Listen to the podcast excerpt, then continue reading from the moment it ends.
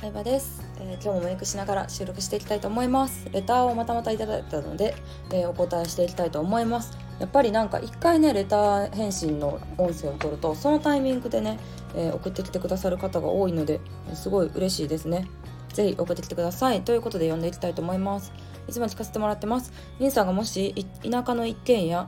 えー、空き地を持っていたらどうしますか？売りますか？また副業しますか、えー、よろしければお伺いしたいです。はい。えーとねまず、えー、この方の状況がよくわからないので明確な答えができるかわからないのと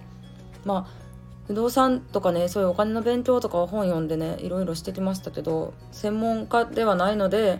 まあこの答えがねどれぐらい明確かっていうのはわからないんですけどその大前提で聞いてもらったな聞いてもらえたらなって思うんですけどうん田舎の一軒家あのね家を売る不動産を売るっていうのは株とかもそうなんですけど買いたい人がいて成り立つのでそのね田舎の一軒家をね買いたい人がいるかどうかですよね。うんだからなんか家を売りたい家は売れるしって思ってもまあそのタイミングで売れるかどうかっていうのはもちろん需要と供給の関係で、えー、成り立つと思うのでうんであと日本はねどんどん人口が減っていってねまああの都会に一点集中していってると思うのでまあなかなか現状としてすぐに売るのは難しいんじゃないかなと思いますね。あで、えーと、どうしますかって言ったまま売りますね。うん私の場合は。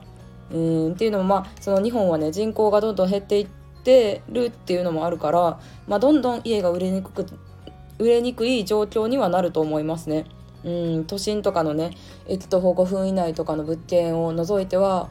他のエリアはもうほぼほぼほとんどの地域が家は売りづらくなるんじゃないかなとは思いますね。うん、で副業しますかっていうことなんですけどどういうことなんですかね。その一軒家をリフォームしてなんだろう何か他の場所に変えるとかそういうことなんですかね。っていうのもやっぱり田舎っていう時点で集客力はほとんどないと思うのでお店をやるとか、まあ、例えば作業スペースコワーキングスペースをやるっていうのであればそれもまた難しいんじゃないかなと思いますね。なのでできる限り早くうーんまあそのどれぐらい思い入れがあるとかもまだ大前提がわからないのであれですけど、うん、できる限り早く打って現金化ちょっとでも現金化しちゃった方がいいんじゃないですかね。現金化できるかどうかはねその家の状況にもよると思うんですけど、うん、でやっぱり本当にねあの、うん、不動産会社で働いてる友達とかからもよく話聞くんですけど不動産事業あのやってる子とかも、うん、マンション経営してる子からも聞くんですけどもう今って本当にね駅近じゃないと話にならないっていうのはよく聞きますね。うんまあそのエリアにももちろんよると思うんですけど徒歩10分じゃもう結構人気がなくってうん私の実家もね駅徒歩10分だったんですけど結構10分ってね毎日駅まで行くとなると面倒くさいんですよね。でまあ5分5分とかうんもう遠くても7分圏内じゃないとマンションでも全然入らないっていうのはうん、家賃がぐっと下がってしまうっていうのは言ってたりしましたね。うん、であとは、まあ、私が高校生の時の話なんですけど、